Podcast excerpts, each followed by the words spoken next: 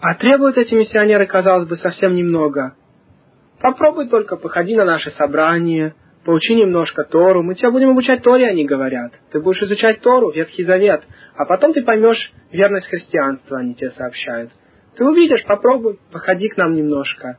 Посмотри, какие мы дружелюбные, как мы тебя любим. Нет, те христиане, которые убивали евреев, они не настоящие христиане. Настоящие христиане любят евреев, говорит нам миссионер.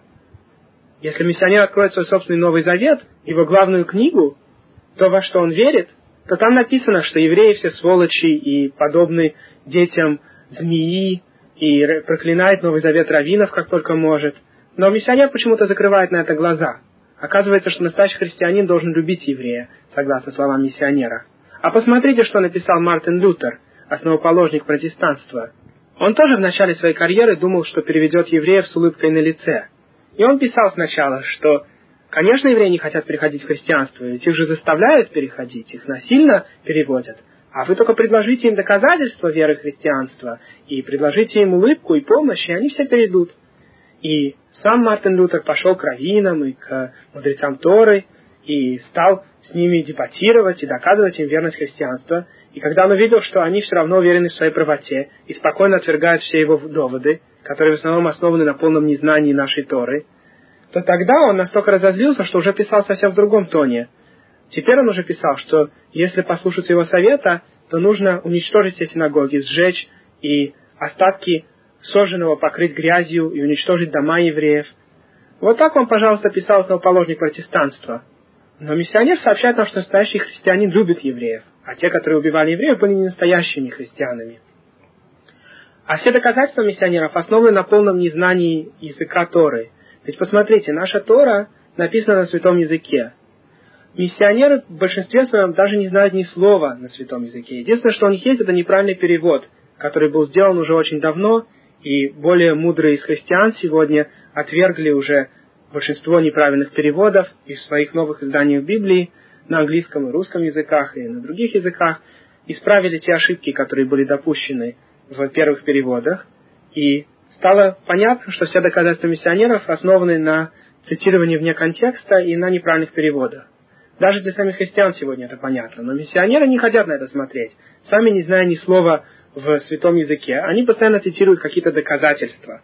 На каждом шагу у них доказательства. Казалось бы, человек, который откроет нашу Тору, то, что они называют Ветхий Завет, должен на каждой странице видеть подсказки на христианство. Так им кажется. Казалось бы, тогда, согласно их идеям, Почему же тогда наши мудрецы, которые знают Тору гораздо лучше их, не приняли до сих пор христианство? Почему мы не видим всех этих доказательств?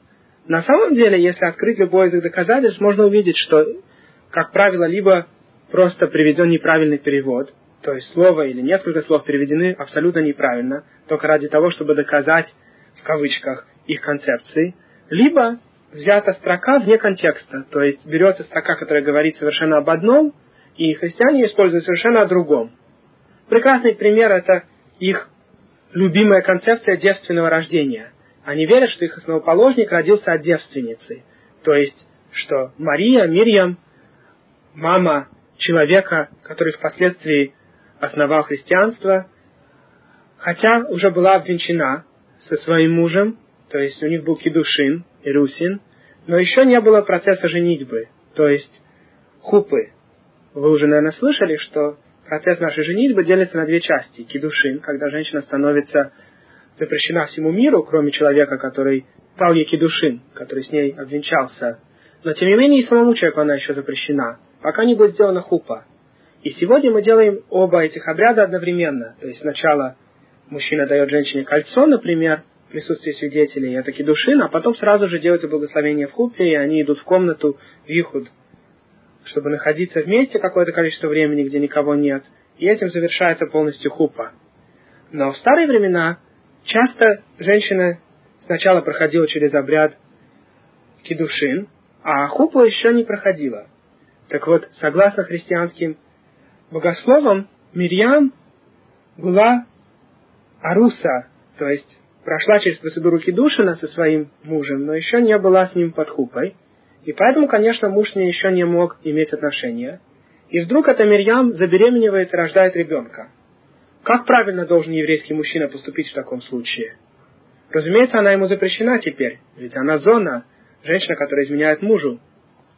Ведь хотя она ему тоже сейчас запрещена, пока не будет сделана хупа, но, по крайней мере, всему миру она запрещена как чужая жена. Ведь после кидушина женщина становится уже женой человека в отношении того, что она запрещена всем, всем другим мужчинам. И, конечно, ребенок, который родился от такой связи, мамзер, и не может даже жениться на обычной женщине, только на другой мамзерке или на женщине, которая перешла в иудаизм. И, в общем, Новый Завет сам сообщает, что когда муж Мирьям увидел, что она беременна, он хотел с ней развестись, как и положено было бы по закону. Но тут Новый Завет придумывает новую уловку, чтобы объяснить внебрачную беременность Мирьям. А именно, оказывается, она забеременела в кавычках от Святого Духа. Она не забеременела от человека, она не была вовсе зоной, она забеременела якобы от Святого Духа. И где доказательства, что такая вещь бывает? Конечно, если порыться в нееврейской литературе, можно найти много таких доказательств. Ведь все старые нации верили, что их боги и полубоги рождались от девственниц. Такие мифы встречаются и в греческой, и в римской культуре, и во множестве восточных религий, включая, например, буддизм. Но где найти в нашей Торе? Ведь христиане хотели сказать, что их движение – это продолжение нашей Торы. Где найти в нашей Торе подсказку того, что человек может рождаться от девственницы, а вдобавок человек, которого они считали мессией, Машиах, рождается от девственницы. Они порылись как следует в Танахе и ничего не нашли. И тогда они пошли на их привычный метод – изменить перевод нашей Торы. Поэтому они взяли пророка Ишиягу, Исаю, седьмую главу, где написано про молодую женщину, которая родит ребенка, и перевели это слово «молодая женщина» как девственница. Таким образом, как бы появилось неоспоримое доказательство э, девственного рождения основоположника христианства. Вот вы видите, написано в пророке Ишияху, в пророке Исаии, седьмой главе, «И дева забеременеет и родит сына». На самом деле, если посмотреть внимательно, о чем говорится в седьмой главе Исаи, то рассказывается там про короля Ахаза, который был, кстати, грешником, который правил тогда Иудой, и на которого пошли войной два других короля из враждебных государств. И пророк Ишияху Исаия пришел к королю Ахазу и сообщил ему, что Всевышний на его стороне, несмотря на его грехи, и что Всевышний спасет государство Игуды от атакующих королей. И сказал пророк Исаия, попроси знак у Всевышнего, какой-то знак, чтобы было видно, что Всевышний в действительности это сделает и спасет тебя от врагов. Но Ахаз, будучи человеком грешным, не хотел, чтобы осветилось имя Всевышнего, и поэтому сказал, я не хочу никаких знаков. Тогда Исаия ответил ему, если ты сам не просишь знака, то Всевышний тебе даст знак. Забеременеет молодая женщина и родит ребенка, и к тому времени, когда этот ребенок достигнет юношества, то еда будет дешевая в стране Игуды, люди будут пить жирное молоко и есть вкусный мед, и не будет никаких врагов по всей территории страны. Казалось бы, вся речь здесь идет о временах короля Ахаза, примерно 500 лет до начала христианства. И поэтому знаком для короля Ахаза ни в коей мере не может являться рождение основоположника христианства 500 лет позже от Мирьям. Ведь знак здесь – это то, что Ахаз должен был увидеть своими глазами при своей жизни. Более того, как мы уже сказали, говорится о молодой женщине, которая родит. То есть женщина, которая обычно не рожает в таком возрасте, слишком молодая. И это действительно заметно как знак. Потому что если, скажем, 12-летняя девушка забеременеет и родит, то это будет действительно являться знаком. Тем более, что пророк от имени Всевышнего уже предупредил, что так произойдет. И более того, предсказал пол ребенка, что это будет мальчик. Но главный знак в том, что когда этот мальчик достигнет юношества, то врагов на земле Игуды больше не будет, и, и люди будут спокойно жить и наслаждаться хорошей едой и миром. С точки зрения же христианства, даже если неправильно перевести слово «алма», что значит «молодая женщина», перевести, как они переводят, «девственница», то все равно как это может являться знаком для чего-либо? Как можно знать, женщина девственница или нет? Наоборот, если женщина, которая Аруса обвенчана с кем-то, вдруг беременеет и рожает, то это только означает, что она зона, изменяет своему мужу. В то время как ее девственность никто проверить не может, разумеется. Вы видите, что одна из главных идей христианства, девственное рождение, требовала как минимум трех изменений в нашей Торе и неправильных объяснений нашей Торы, чтобы ее поддержать. Первое изменение, что в пророке Исаия речь идет о временах как минимум 500 лет до начала христианства. Второе изменение – это неправильный перевод молодой женщины как девственницы. И третье изменение – это идея того, что девственное рождение может являться знаком для кого-либо, в то время как на самом деле такую вещь проверить невозможно. На самом же деле ранние христиане, когда распространяли свою религию среди неевреев, а неевреи привыкли, что их бога, в кавычках, рождаются от девственниц, то они придумали такую же концепцию своей религии и попытались ее привязать к иудаизму. И также все остальные доказательства миссионеров подобны этому. Причем часть миссионеров сами об этом не знают, из-за того, что они абсолютно не понимают языка Торы, а видят только неправильные переводы, и кроме того, они никогда не читают стихи Торы в контексте, они полагаются, что те доказательства, которые им сообщили, правильные. Ведь миссионеры помнят только определенные отрывки, которые они зазубривают, не зная, что написано до и после этих отрывков в нашей Торе. Для человека, который хорошо разбирается в письменной Торе, найти ошибки миссионеров не представляет труда. Другое дело, что убедить миссионера отбросить свою глупость на самом деле очень трудно, потому что они настолько уже привыкли к своей религии, у них настолько промыты мозги, что они не готовы вообще никого слушать. Если ты отвергаешь одно из их доказательств, то они сразу же переходят к другому. Если ты отвергаешь все их доказательства, они переходят снова к первому, и так по кругу. Некоторые из миссионеров заявляют, даже если часть доказательств неправильная, то зато есть много других, которые правильные. На самом деле ни одно из их доказательств неправильное. И ноль умножить даже на большое число все равно остается нулем. Все это я здесь рассказал на нашей кассете по недельной главе, потому что на самом деле в Квинсе немало миссионеров расхаживают и пытаются перевести евреев в христианство, и в том числе они получают большие деньги за каждого переведенного.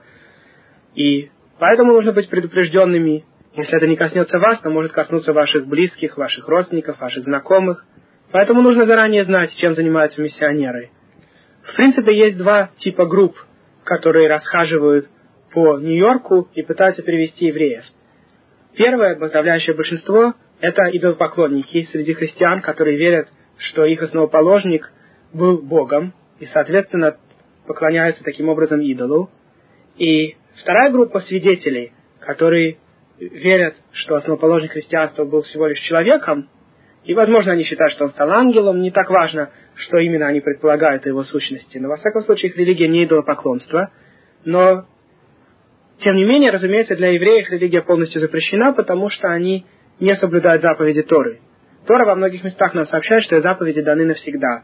А эти люди не соблюдают заповеди и говорят, что пришел основоположник христианства и разрешил больше заповедей не соблюдать. Что тоже, кстати, неправда. Основоположник христианства при жизни в основном заповеди соблюдал. И только более поздно, когда эта религия стала религией неевреев, они отбросили все заповеди. Так или иначе, сегодня нет ни одной группы христиан, которая бы соблюдала заповеди Торы как положено. И вообще невозможно быть христианином и одновременно соблюдать заповеди Торы, ведь Новый Завет открыто заявляет, что больше соблюдать заповеди Торы не требуется.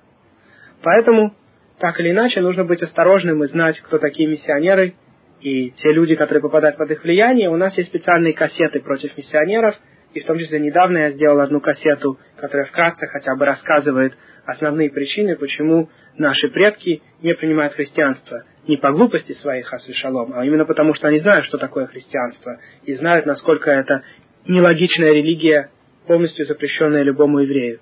Еврей, который переходит в христианство, совершает страшный грех, один из самых больших грехов, которые вообще еврей может совершить в своей жизни. И это относится к любой версии христианства, будь то свидетелей, будь то еврейские группы среди христиан. Такие. Все эти виды христианства полностью запрещены еврею, и нужно бежать от них, как бегут от огня, так же, как наши предки бежали от этого и отдавали часто жизнь, чтобы только не перейти в разные виды христианства, которые им предлагались в разных странах.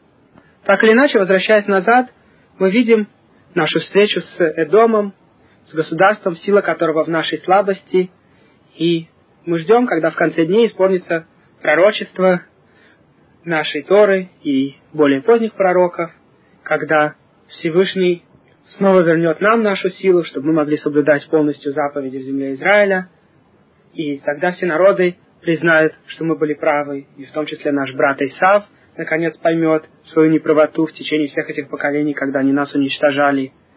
и те, кто виновны, будут наказаны как положено.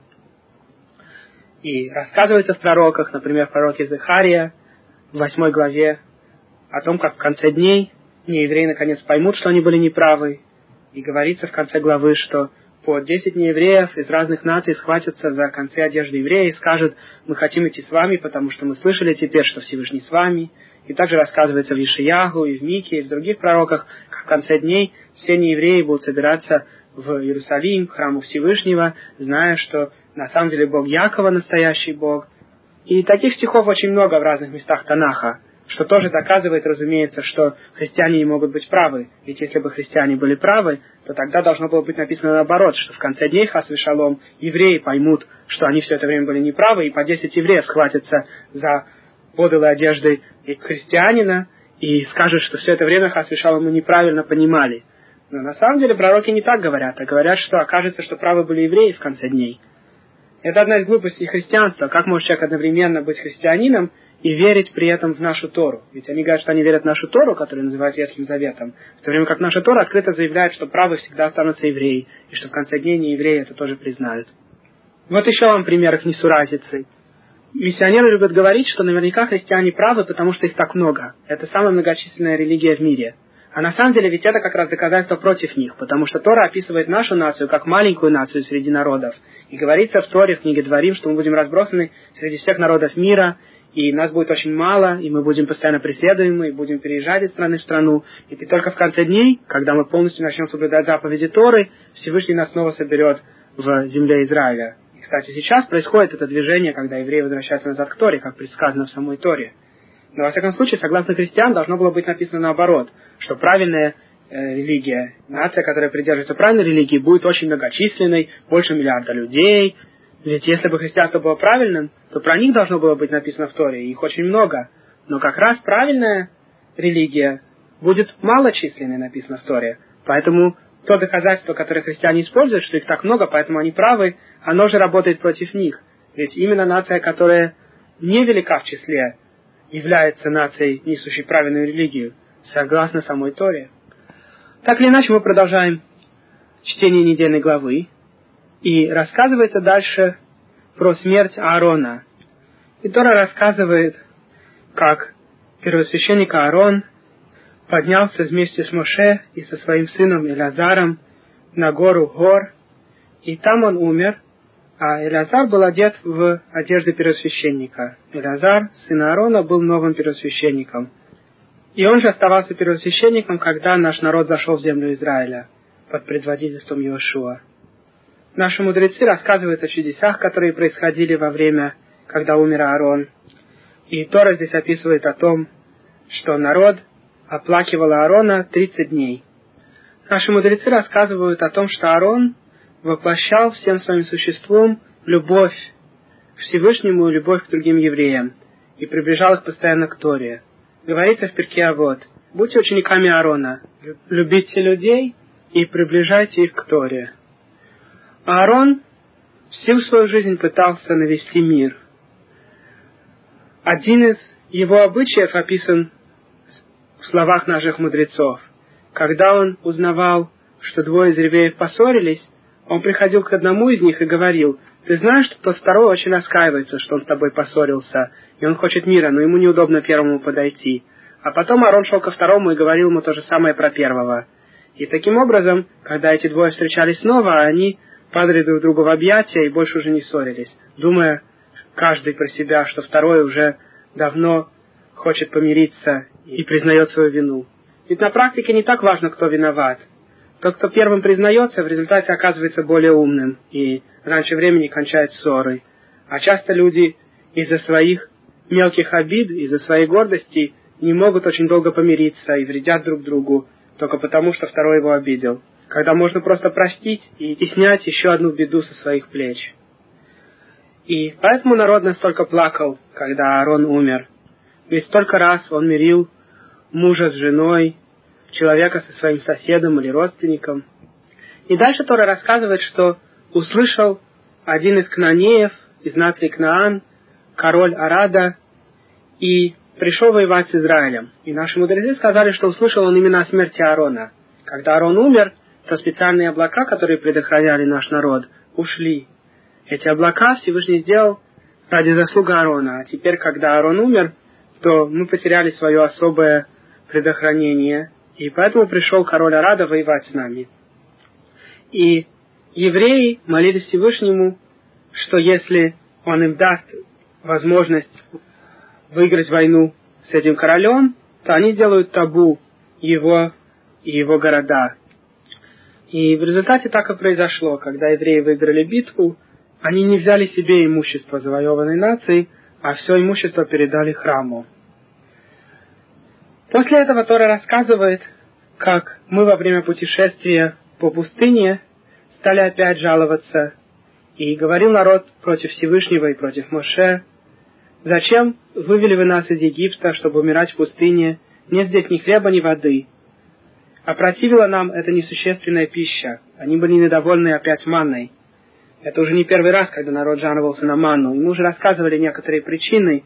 Манна была полудуховная пища, и человек, который ее ел, должен был концентрироваться. И так же, как от молитвы, не каждый человек получает удовольствие. И только человек на высоком уровне наслаждается молитвой. Также в каком-то смысле еда манны требовала определенной медитации, определенной концентрации. И если человек хотел просто набить желудок, то манна не удовлетворяла его.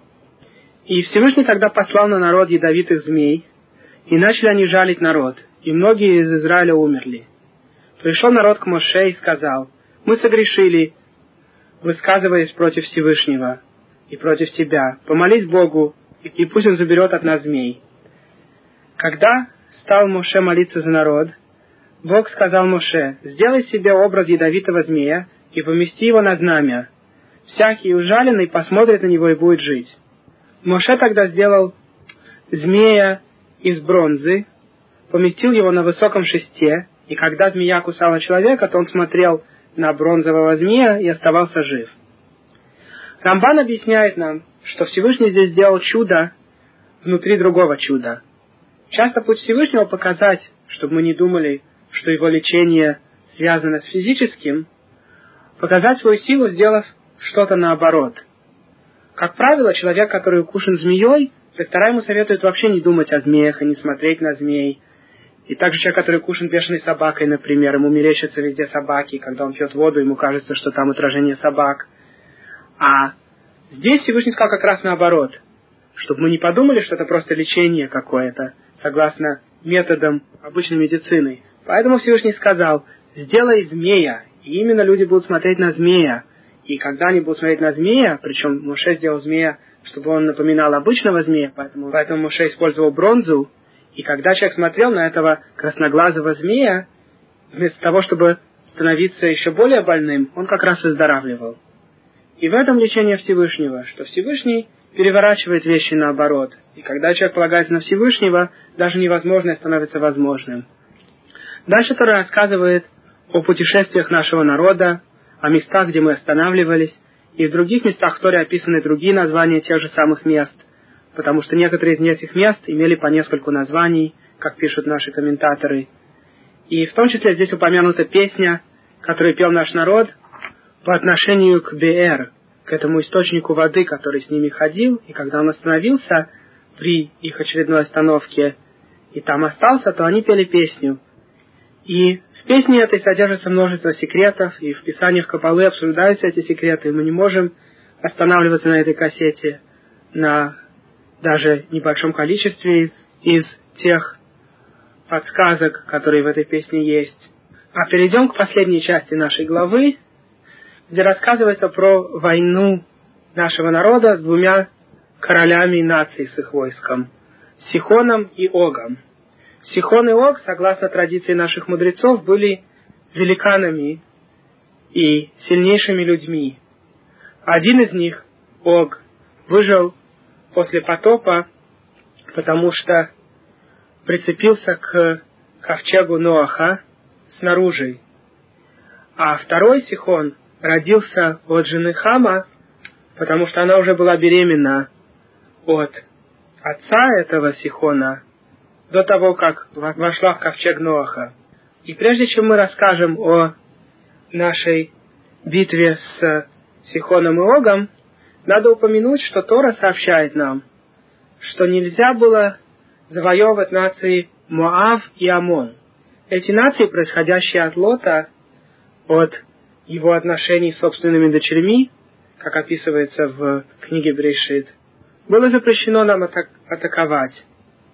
И рассказывают наши мудрецы, что причина на запрет, как мы уже упоминали на других кассетах, в том, что из этих двух наций потом вышли две праведные женщины. Рут, книгу, о которой мы читаем в праздник Шавуот, и Наама. Рут позже стала прародительницей царя Давида, а Наама стала женой Шлома и мамой следующего короля Рехавама.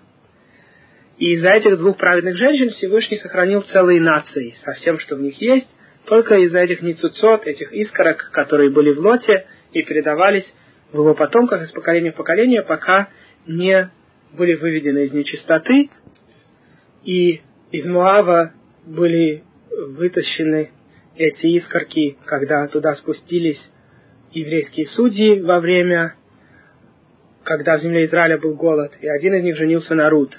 И Рут перешла в иудаизм, и потом, когда умер ее муж, вышла замуж за судью нашего народа Боаза. А Наама вышла замуж в более позднем поколении за короля Шлома, как мы уже сказали. И тогда эти искорки хорошего были выбраны из этих двух наций, и после этого эти нации перестали существовать. Сегодня мы не слышим о муавитянах и о аммонитах. Так или иначе, наша нация не могла воевать против тех двух наций потомков Лота. И тем не менее, Всевышний не запретил нам воевать против наций, которые оккупировали часть земли Амона и Муава. И в данном случае Сихон и Ог были королями эморитов. Эмори – это племя, происходящее от Кнаана, от тех племен, которые находились в земле Израиля в основном.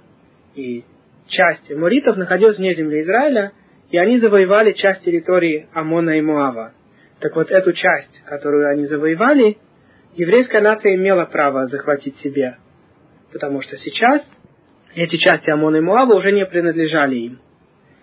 И здесь описывается, тем не менее, что Моша не хотел воевать против Сихона, и в основном хотел, чтобы мы только завоевали землю по другую сторону Иордана.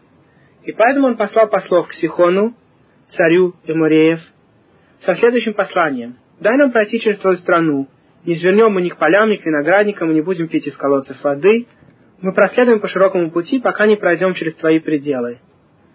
Но Сихон не дал пройти Израилю через его границы, и собрал Сихон весь свой народ и вышел сразиться в пустыне с Израилем. И израильтяне были успешны в этой войне и завоевали всю территорию Сихона. Позже, как пишет Рамбан, Моша был не уверен, воевать ли со следующим королем Огом. В отличие от Сихона, Ог не вышел в пустыню воевать с народом Израиля, а просто собрал свое войско на границе. И наш народ мог бы просто обойти его землю. Но Всевышний сказал Моше, что ты можешь с ними воевать тоже, и завоюй их землю тоже. И так и произошло. Таким образом, наша нация получила большие территории земли по восточную сторону Иордана. И Моша хотел оставить эти места просто пустыми, чтобы все евреи жили по западную сторону Иордана, в главной части земли Израиля, там, где основная святость. Но, как мы увидим позже, потомки Гада и потомки Рубина, двух племен, у которых было очень много скота, попросили Моше остаться по эту сторону Иордана и унаследовать эту землю, потому что эта земля очень подходила для паски скота.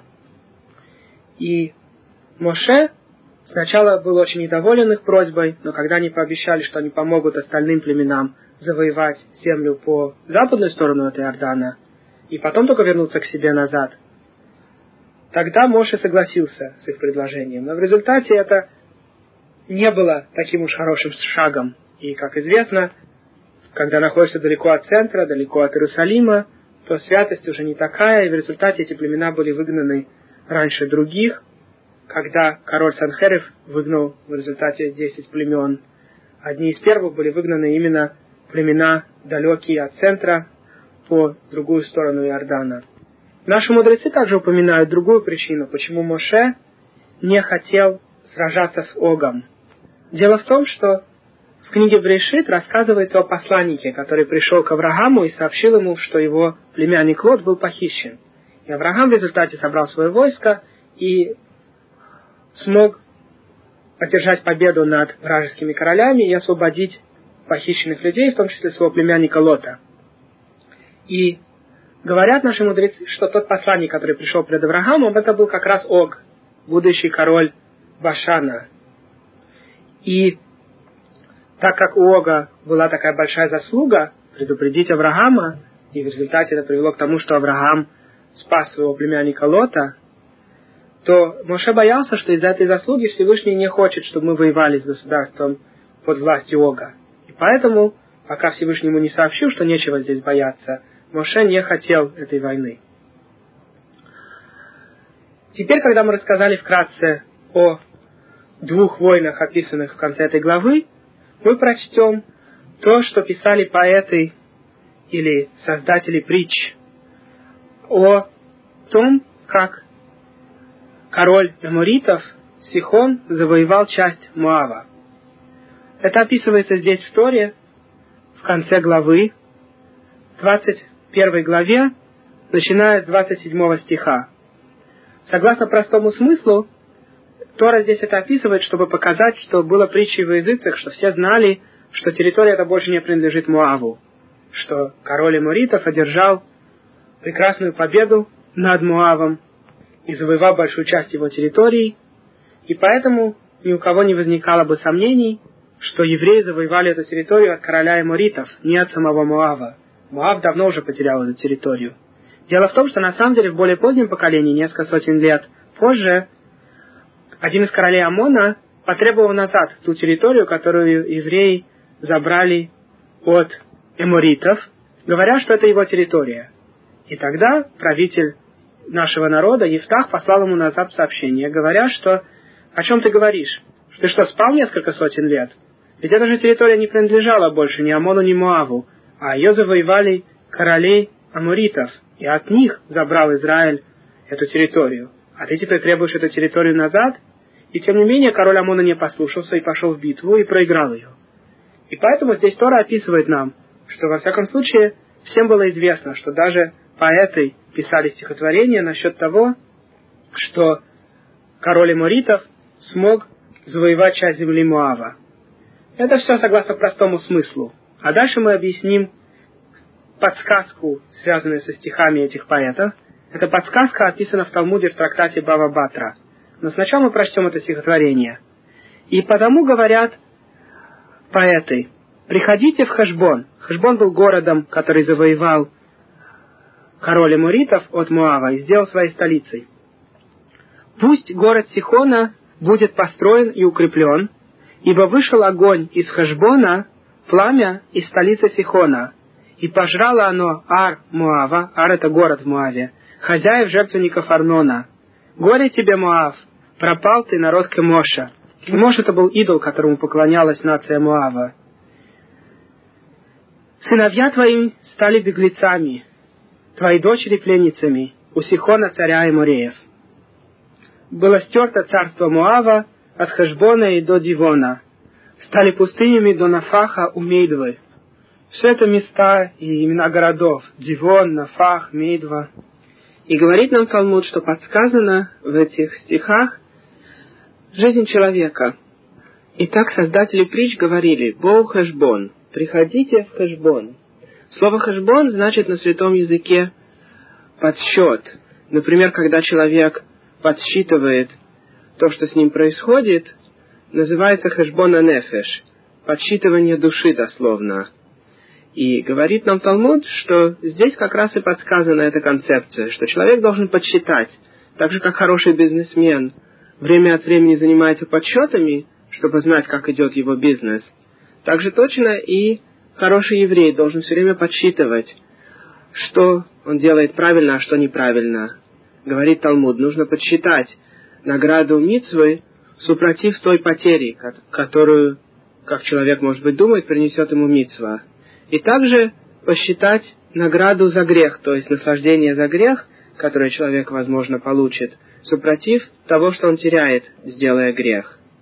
И пишет Венецкий Гаон в комментарии к э, этому месту Талмуда, что в принципе есть два вида Ецаргара, дурного наклонения. И также, кстати, написал Раби Моша Хайм Луцата и множество других мудрецов.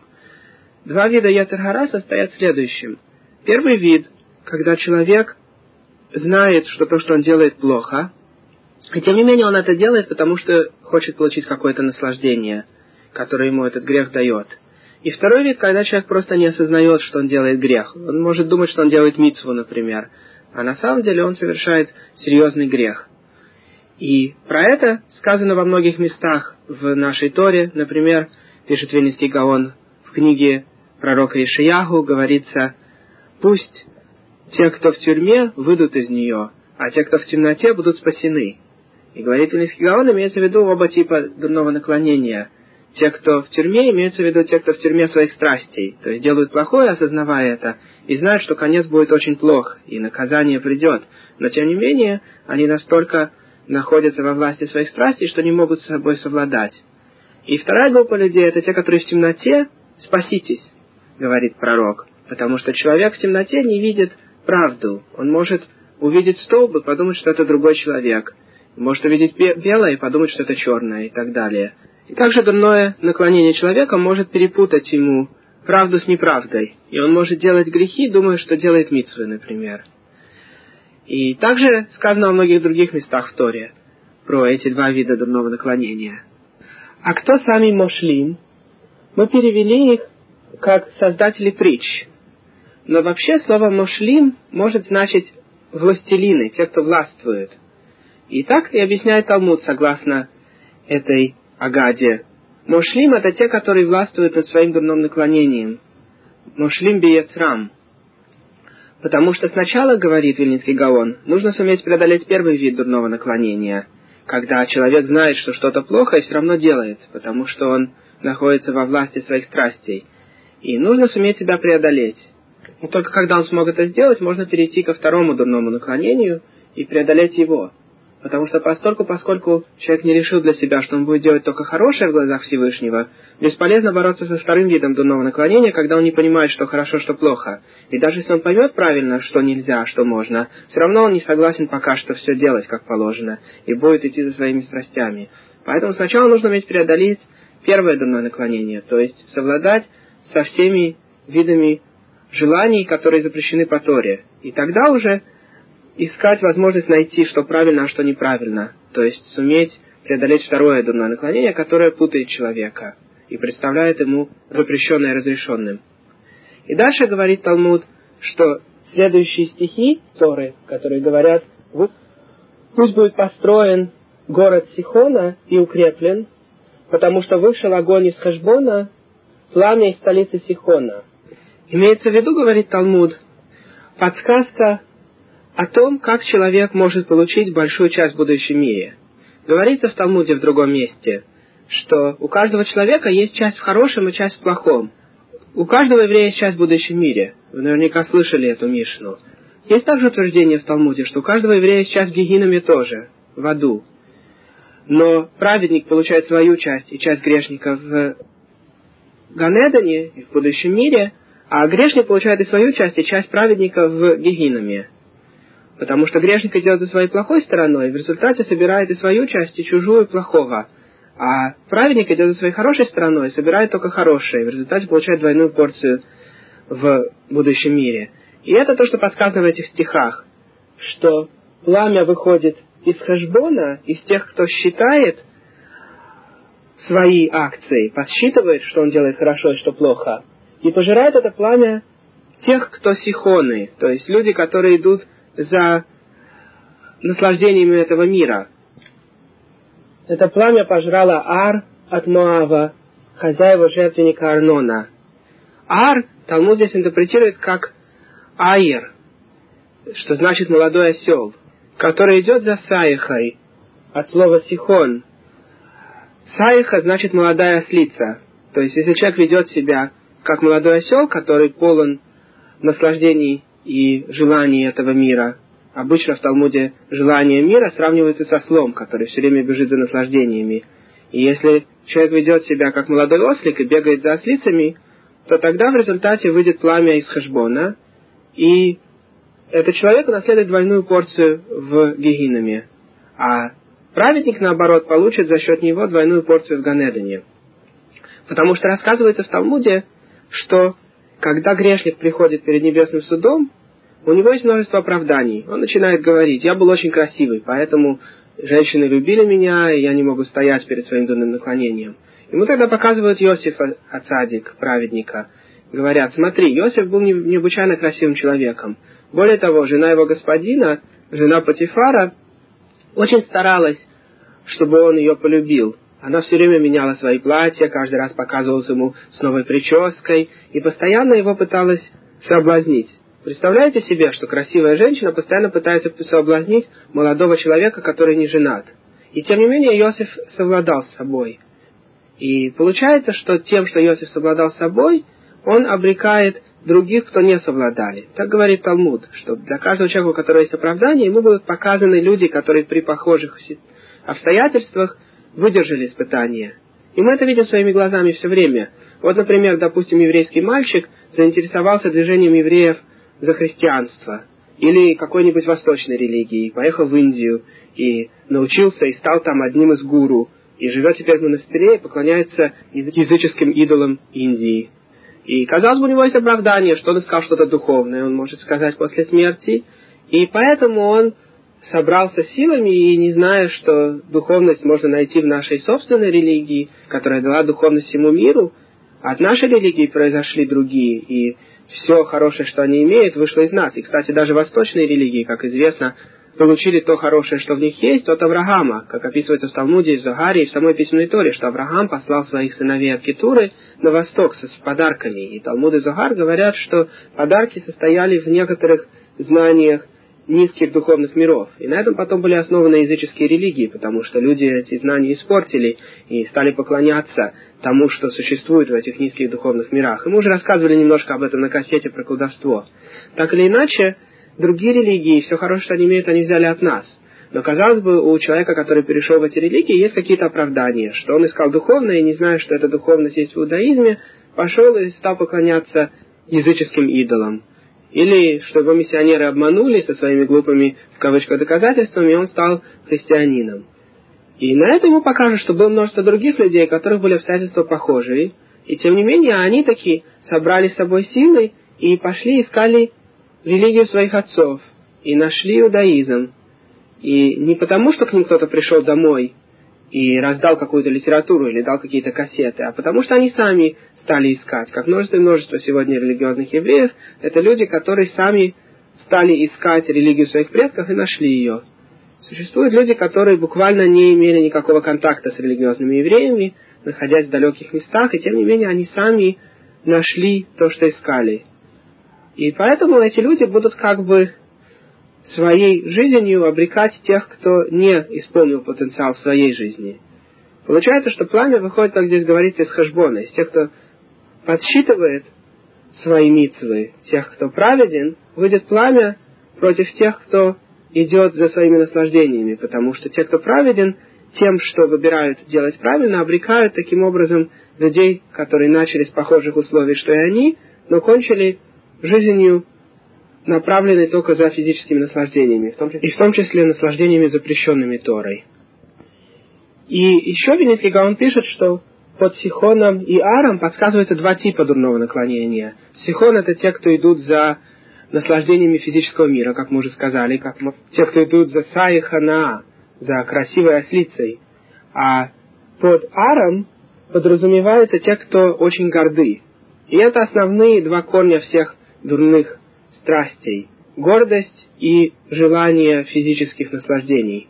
И дальше говорится, что было стерто царство Муава от Хешбона и до Дивона, и стали пустынными земли до Нофаха у Мейдвы.